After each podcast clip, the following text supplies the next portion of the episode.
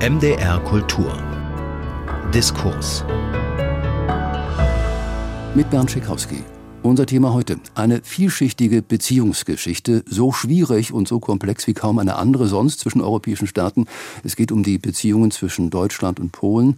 Unser Gast heute, der Politikhistoriker Dieter Bingen, ein Mann, der seit Jahrzehnten als einer der wichtigsten Beziehungsarbeiter zwischen den beiden Ländern gesehen werden darf. Zahlreiche Publikationen, etwa zur Geschichte, zur Landeskunde, zur Politik, zur Wirtschaft, auch zur Religion Polens, die belegen das. Mindestens genauso aber auch die Erfahrung, die viele Polen und Deutsche mit ihm gemacht gemacht haben, etwa in den 20 Jahren, in denen Dieter Bingen Direktor war des Deutschen Polen-Institutes. Für seine Verdienste um die, wie es heißt, deutsch-polnische Verständigung hat ihn die Stadt Görlitz Skorzelec zu ihm ausgezeichnet mit dem Internationalen Brückepreis 2023. Dieter Bingen, herzlich willkommen und herzlichen Glückwunsch. Ja, guten Tag. Dieter Bing.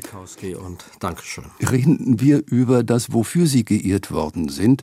Es scheint sich ja nun, wenn wir der Wahrheit ihre geben, nicht so furchtbar viel mehr zu bewegen auf zwischenstaatlicher Beziehungsebene, mindestens seit acht Jahren, seitdem in Polen die PiS regiert. Wie würden Sie denn dieses nachbarschaftliche Verhältnis zwischen den beiden Staaten heute definieren? Die letzten acht Jahre, die politischen Beziehungen zwischen Deutschland und Polen waren sicher recht schwierig. Da gab es einen äh, Rückschritt äh, auch in der Atmosphäre, den man sich nach den ersten 20, 25 Jahren von äh, neuer Partnerschaft und Nachbarschaft nicht mehr hat vorstellen können, mit einer Verschärfung bis äh, in die letzten äh, Wochen hinein, bis zu den Wahlen am 15. Oktober. Äh, was das Verhältnis äh, zwischen den Menschen anbetrifft, den Gesellschaften. Äh, sie sind eigentlich ähm, die Basis für die Qualität und Stetigkeit oder Dauerhaftigkeit für Entwicklung von Beziehungen, die, die ähm, Beziehungen zwischen den Menschen. Und ähm, hier hat sich in den letzten 30 Jahren doch ein, ein Netzwerk äh, gebildet und eine Infrastruktur auf der Nichtregierungsebene, die ganz beachtlich ist und die von der Intensität der deutsch-polnischen Beziehungen zeugt. Ein anderer Aspekt, äh, wenn man auf deutsch-polnische Beziehungen blickt, ist sicher äh, auch die, die wirtschaftlichen, sind die wirtschaftlichen Beziehungen. Und da äh, gibt es wirklich eine riesige, eine große Dynamik und äh, Polen ist äh, Deutschlands viert oder fünft größter Handelspartner weltweit und das heißt auch inklusive EU äh, gibt es da nur ein, zwei Länder, mit denen die Beziehungen noch ökonomisch noch intensiver sind. Also hier ungeachtet der politischen äh, Friktionen eine, eine äh, wirklich sehr erfreuliche Entwicklung. Bleiben wir aber vielleicht doch noch mal für einen Augenblick bei dieser politischen Ebene. Sie haben ja schon die Peace angesprochen. Seit acht Jahren regiert sie und äh, weil sie per se etwas gegen Deutschland habe, äh, ist sie auch daran schuld, dass es da etwas kühl zugeht? Sicher hat die Partei Recht und Gerechtigkeit von Jaroslaw Kaczynski ein gerütteltes Maß an Verantwortung für diese schlechte Qualität der Beziehungen und auch für eine Deutschland-Skepsis. Die ist entstanden über viele Jahre hinweg aus einem Gefühl eines nicht wirklich beachten, beachtet zu werden, äh, von den Deutschen eigentlich so am Gängelband innerhalb der Europäischen Union geführt zu werden, es wird, wurde behauptet eben, dass dieses Verhältnis keins auf äh, Augenhöhe ist, sondern dass die Deutschen eine dominante Macht auch in dem bilateralen Verhältnis sichtbar seien und dass es äh, darum gehe, das hat äh, Kaczynski mal so gesagt, von den Knien aufzustehen. Das heißt also, die Würde Polens und die Rangigkeit Polens in der Europäischen Union äh, in dem Konzert der europäischen Länder und auch im Verhältnis zu Deutschland in dem Sinne in Ordnung zu bringen, äh, dass äh, Polen eben in seiner Bedeutung auch für Europa dann besser anerkannt wird, als dies der Fall gewesen sei. Dabei wird übersehen, dass ähm, Deutschland nach 1990 nach der äh, Wiedervereinigung und äh, der demokratischen Entwicklung Polens das Land gewesen ist innerhalb der Europäischen Union, das sich am stärksten eingesetzt hat, auch für die Annäherung Polens ähm, an die Europäische Union und die westliche Staatengemeinschaft, natürlich auch aus Eigeninteresse. Das ist das eine, der eine Aspekt. Der andere ist, dass eben diese Anwaltsrolle Deutschlands automatisch äh, bedeutete, äh, dass äh, eben Deutschland der Anwalt ist und Polen der Klient. Und das ist eine auf Dauer dann eigentlich nicht gesunde Entwicklung. Und darauf hat man in Deutschland auch zu wenig geachtet dann. Das ist also deutsche Verantwortung auch. Die Deutschen haben dann nachher gar nicht mehr zugehört, wenn die Polen was gesagt haben. Und sie haben ja auch sehr oft Unrecht gehabt. Oder sie haben sehr oft eben nicht gehört auf das, was Polen warnend in den europäischen Beziehungen, in den bilateralen, in dem EU-Bereich äh, angesprochen hat. Nicht zugehört auf, von deutscher Seite, selbst dann, als es warnen wurde in Warschau. Fällt Ihnen ein Beispiel ein? Also ein Beispiel, das war nun im Augenblick immer noch am aktuellsten in der Diskussion ist, ist die Warnung vor der neoimperialen äh, Politik Russlands und der Gefahr Russlands für die Stabilität Europas, dass das irgendwie auf Dauer nicht geht, ist äh, von äh, in, in äh, Berlin lange, viel zu lange nicht verstanden worden und den Preis bezahlt die Ukraine. Darauf hat Polen auch schon lange, auch schon vor der Peace hingewiesen, dass dieses Russland in der Verfassung, wie es ist, kein Partner sein kann. Darauf hat Polen hingewiesen. Andere Aspekte waren die, die ähm, Migrations- und Asylpolitik der Europäischen Union, die Energiepolitik. Ich glaube, das reicht schon, um da auch den Dissens beschreiben zu können, der gerade auch im deutsch-polnischen Verhältnis so sichtbar geworden ist, weil er, weil, weil er Punkte betrifft, die beide Länder, Deutschland und Polen, mit am meisten in Europa betreffen. Nun haben ja sicherlich Politakteure in Berlin auch eine ganze Menge gelernt. Was ist denn so Ihre Erinnerung? Wie hat man denn dann vielleicht ja auch gerne oder nicht so gerne und doch bloß zögerlich auf Ihren Rat zurückgegriffen? Ja, das Deutsche Polen-Institut ist kein etablierter Think Tank der Bundesregierung jemals gewesen.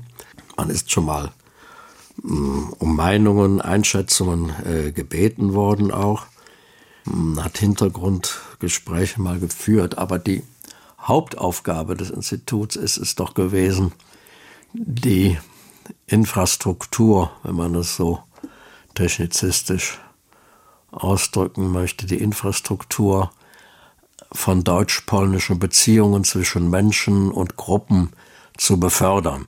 Das heißt auch eben diese Unabhängigkeit von Gesellschaft gegenüber dem Staat, wie es in einer liberalen der Demokratie der Fall ist, zu stärken und diese Gesellschaft zu stärken. Und ähm, natürlich mit ausgewählten äh, Projekten und Gruppen. Man kann mit 15 Mitarbeiter und Mitarbeiter keine 82 Millionen oder 84 Millionen Gesellschaft beeinflussen, aber es geht darum, auf diejenigen Personen oder äh, Gruppen und äh, Meinungs- und Wissensvermittler einzuwirken und ihnen das an die Hand zu geben, mit dem sie selbst dann etwas mit Blick auf Polen machen können.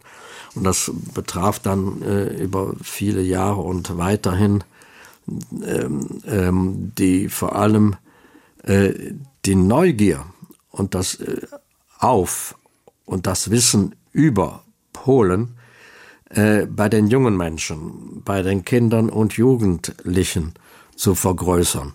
Und da haben wir eigentlich wunderbare Erfahrungen gemacht und eigentlich die größten Erfolgserlebnisse, wenn wir mit dem Polenmobil unterwegs gewesen sind an, an Schulen und dann spielerisch das Interesse für Polen zu, zu gewinnen. Und da ist so viel äh, spontane Mitmachbereitschaft gewesen und das Interesse sogar von den, von den Jüngsten, da mal ein paar polnische Worte zu lernen. Und das ist mhm. etwas, was, ähm, was äh, ungeheuer wichtig ist, um dann auch später, in einem späteren Lebensalter einfach eine Erinnerung zu haben und darauf auch aufbauen zu können, ja nicht unbedingt professionell, aber einfach einen, einen Blick auf Polen überhaupt zu werfen. Äh, wir haben äh, Bücher herausgegeben, in dem Polen als Wissenslandschaft äh, stärker wahrgenommen werden konnte. Wissenschaft und, und philosophisches Denken. Wir haben äh, Gesprächsgruppen eingerichtet, unterschiedlichsten Formaten, auch vertraute deutsch-polnische, wie zum Beispiel die Kopernikus-Gruppe, die ich vor mehr als 20 Jahren mit dem polnischen Kollegen und Freund Kazimierz Wojcicki eingerichtet habe.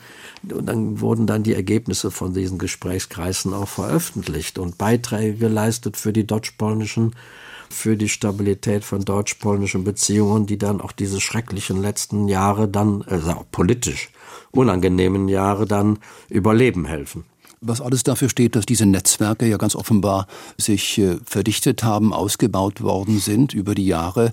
Was steht da nun aber dem Tun solcher Netzwerke, dem Funktionieren solcher Netzwerke vor allen Dingen in Gestalt von großen Hürden nach wie vor entgegen? Äh, wir nehmen mal ein exponiertes Beispiel heraus. Die Forderungen Polens, der Peace-Regierung, um genauer zu sein, nach Reparationen etwa für die Schäden, die Nazi-Deutschland ganz offenkundig angerichtet hatte im Kriege. 1,3 Billionen Euro. Das ist also das Maß, das eine Expertenkommission im vergangenen Jahr in Warschau so angesetzt hatte. Und diese Forderung, die wurde dann an Berlin, an Deutschland also weitergereicht. Das ist, äh, um mal einen Vergleich anzustellen, das Dreifache dessen, was ein Bundeshaushalt umfasst. Natürlich ist es unleugbar, dass es diese materiellen Schäden und viele andere grauenvolle Verbrechen ja eben auch gegeben hat und damit Schuldenverantwortung eindeutig auch zu verorten ist. Die Reparationen bisher abgelehnt. Kommen wir, Dieter Bing, was meinen Sie? Kommen wir mit unserem Nein zu solchen Forderungen davon? Also Reparationen in dem äh, äh wird es nicht geben.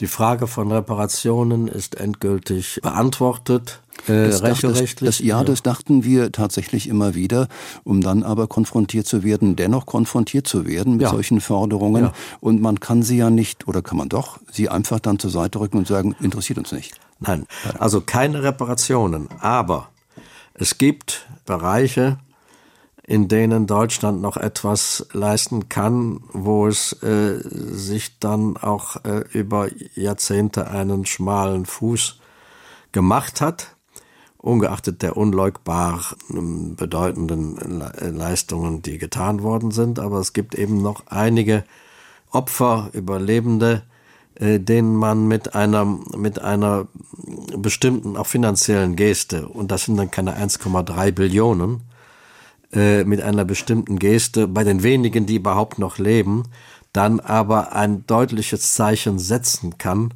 dass man das verstanden hat, dass, dass sie einfach zu kurz gekommen sind in dem Sinne, dass das hier ähm, dann auch teilweise auch mit Verantwortung des polnischen Staates in den ersten Jahrzehnten diese Leistungen nicht äh, getätigt worden sind. Es können, es können auch symbolische Akte der, der, der Begriff Wiedergutmachung ist so schlecht, hm. aber der, der Würdigung dessen, in dem negativen Sinne, was man verbrochen, was von Deutschen verbrochen worden ist, doch etwas gut zu machen und dann selbst auch noch etwas davon zu haben, nicht nur im Sinne von Ansehen, sondern auch äh, an Wiedergewinnung von kulturellem Erbe. Das zum Beispiel, das ist vor Jahren schon mal von deutschen Bundestagsabgeordneten vorgeschlagen worden, beispielsweise das äh, sächsische Palais in äh,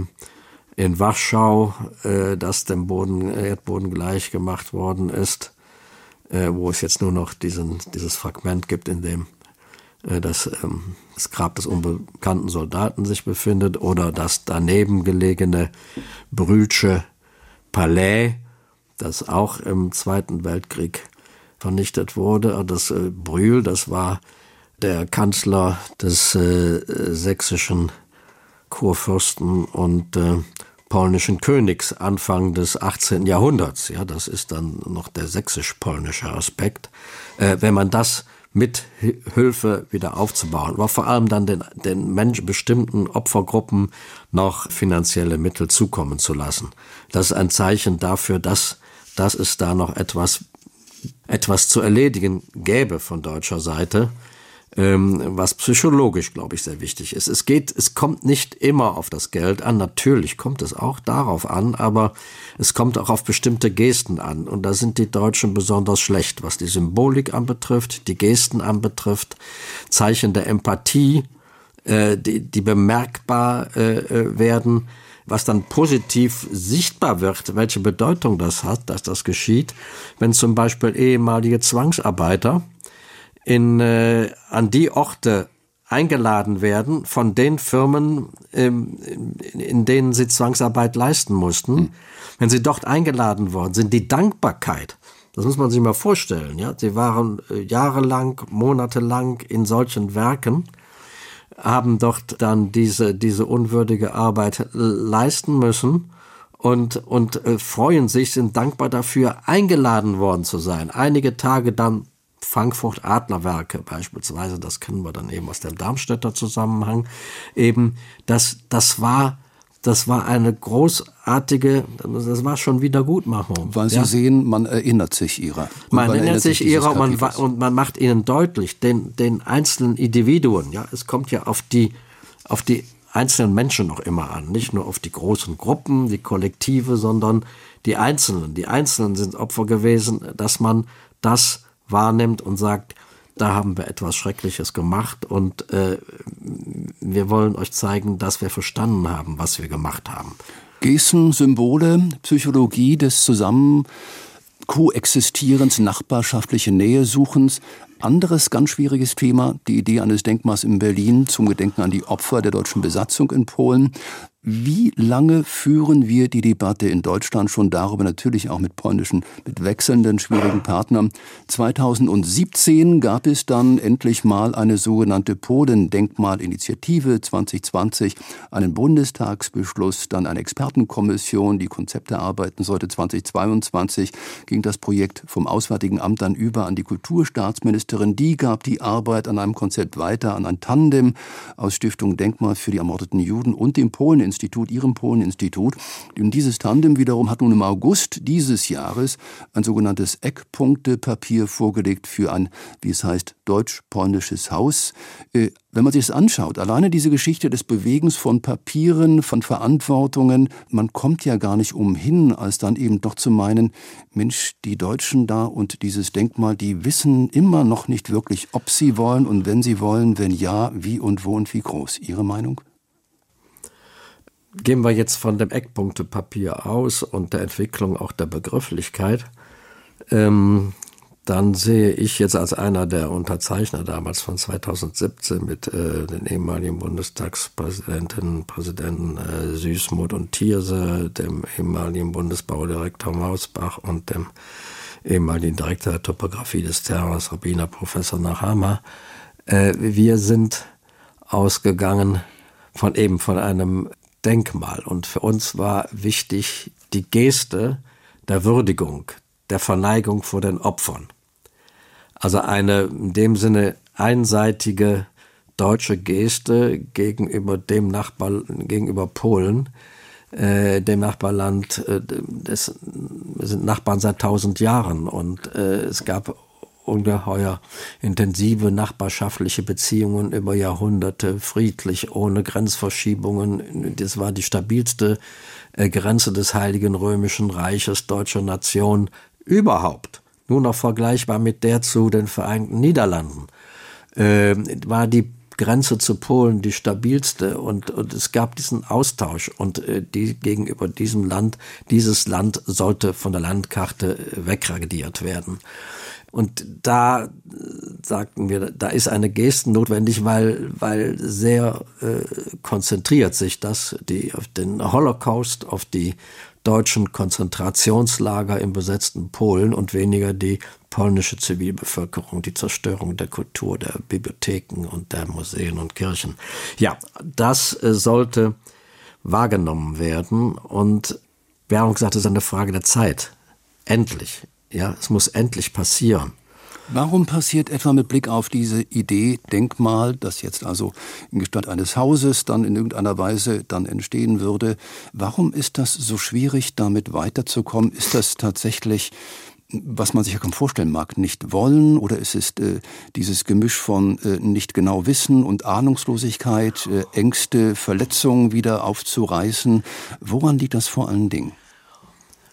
Es liegt daran, dass wir immer noch ein Problem haben, das wirklich als eine Leerstelle mit zwei E in der deutschen Erinnerung wahrzunehmen, auch jetzt sechs Jahre nach diesem Aufruf, dass äh, es unterschiedlichste Vorbehalte gibt äh, und ähm, das ähm, Ergebnis ist eben äh, die Unfähigkeit teilweise oder Unwilligkeit der Politik, sich mit diesem unangenehmen Thema zu beschäftigen. Mit, dieser, mit diesem Thema werden keine Wählerstimmen gewonnen. Es ist ein Thema, wo dann auch dann gesagt wird, äh, die Gruppe möchte noch und die wollen noch und diese haben auch. Es darf auch keine Hierarchisierung geben von Opfergruppen, hört man dann gelegentlich, was ja, auch ja, ja. natürlich so richtig ist, ist ja, wie nicht weiter, wie nicht hilfreich. Ja, ja, ja. Dann kann man sagen, gut, für die anderen gäbe es auch noch, wenn es wirklich diesen Wunsch gäbe. Hm. Und äh, wenn es um Polen geht, ist das ja eine, eine, eine Vorgeschichte von 30 Jahren, in denen Deutsche und Polen miteinander dieses Thema immer wieder auf unterschiedlichsten Ebenen diskutiert haben. Das ist ja nicht etwas, ist ja nicht aus dem Nichts entstanden, dann die Denkmalidee. Das heißt, bei anderen Gruppen müsste, müsste da auch ein Vorlauf sein und dann gibt es auch noch Platz genug. Aber hier ist es so, dass es unbequem ist und weil, weil es gegenüber Polen mehr Vorbehalte gibt als gegenüber anderen Nachbarn. Immer noch. Trotz dieser Ident äh, Intensität der Beziehungen, die deutsch-polnische sind wahrscheinlich auf der menschlichen, familiären Ebene die intensivsten überhaupt. Mehr als zu Frankreich auch. Aber sie sind unauffälliger und, und ähm, ja, sie werden so, in der großen Öffentlichkeit wird das so nicht äh, wahrgenommen. Und ähm, es wird eben auch wenig gesehen, eben der Faktor Zeit. Ja, es sollten doch wenigstens die letzten Überlebenden noch da eine Grundsteinlegung erfahren wollen. Und ähm, es ist schon richtig, dass es das Anliegen offensichtlich nicht so verstanden worden ist. Wir haben vor, vor einigen Monaten noch einen offenen Brief geschrieben, äh, die Erstunterzeichner und darauf hinweisen, dass in dieser Konzeption äh, deutsch-polnisches Haus erstens der Faktor Zeit kaum eine Rolle spielt, zumindest die Bedeutung hat, die er haben sollte, dass der Begriff des deutsch-polnischen Hauses eigentlich nicht das Wesen der ursprünglichen Idee widerspiegelt. Ja, ja. Also ist jetzt mein, das ist meine ganz persönliche Meinung, das ist ein ganz furchtbar banaler und klobiger Begriff, der eigentlich die deutsche Geste die Symbolik überhaupt nicht mehr widerspiegelt. Nicht alles das, was da passieren kann und soll, Begegnung, Wissenschaft, alles schön und gut, aber eins auf das andere aufbauend, ein Wesenselement. Aber nicht sagen ein deutsch-polnisches Haus und da kommt dann auch noch ein Denkmal dazu. Vielleicht, wenn wir Glück haben. Also das ist eine, eine, eine Priorisierung, die gewählt worden ist, indem der Begriff des Denkmals überhaupt nicht ein einziges Mal bei der Vorstellung äh, durch die Staatsministerin benutzt worden ist. Und wenn man das nicht benennt, nicht kommuniziert, rutscht's runter und dann wird es nachverhandelt sozusagen und das kommt nicht gut an.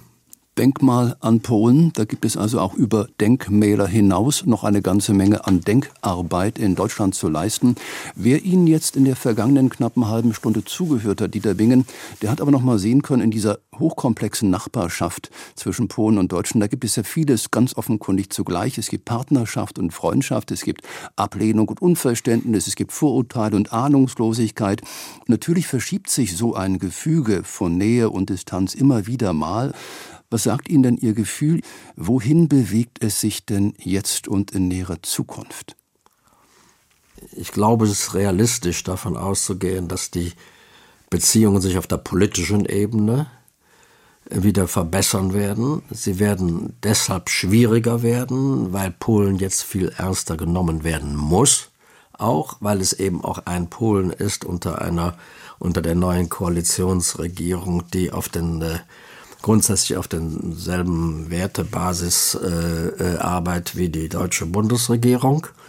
Das wird schwieriger und äh, auf der anderen Seite aber atmosphärisch sehr viel besser werden und damit wird auch die Arbeit äh, der Gesellschaften, das, das Zusammenleben der Gesellschaften leichter werden, weil im Unterschied zu der Peace-Regierung, die eigentlich diese gesellschaftlichen Kontakte eher versucht hat oder auch wissenschaftlichen Kontakte, Kommunalpartnerschaften eher zu, äh, zu stoppen oder, oder zu demotivieren. Im Gegenteil jetzt von dieser neuen polnischen Regierung dann eigentlich alles wieder geöffnet werden wird, was also diese äh, gesellschaftlichen und zivilen, die menschlichen Kontakte anbetrifft. Und daher bin ich hier gemäßigt optimistisch. Gedanken von Dieter Bingen, Politikhistoriker, langjähriger Direktor des Deutschen Polen-Institutes, soeben geehrt in Görlitz-Koselec mit dem Internationalen Brückepreis. Hier im MDR Kulturdiskurs. Wir haben geredet über mehr an Polen denken. Dieter Bing, ich danke Ihnen ganz herzlich, dass Sie bei uns waren. Ja, bitteschön.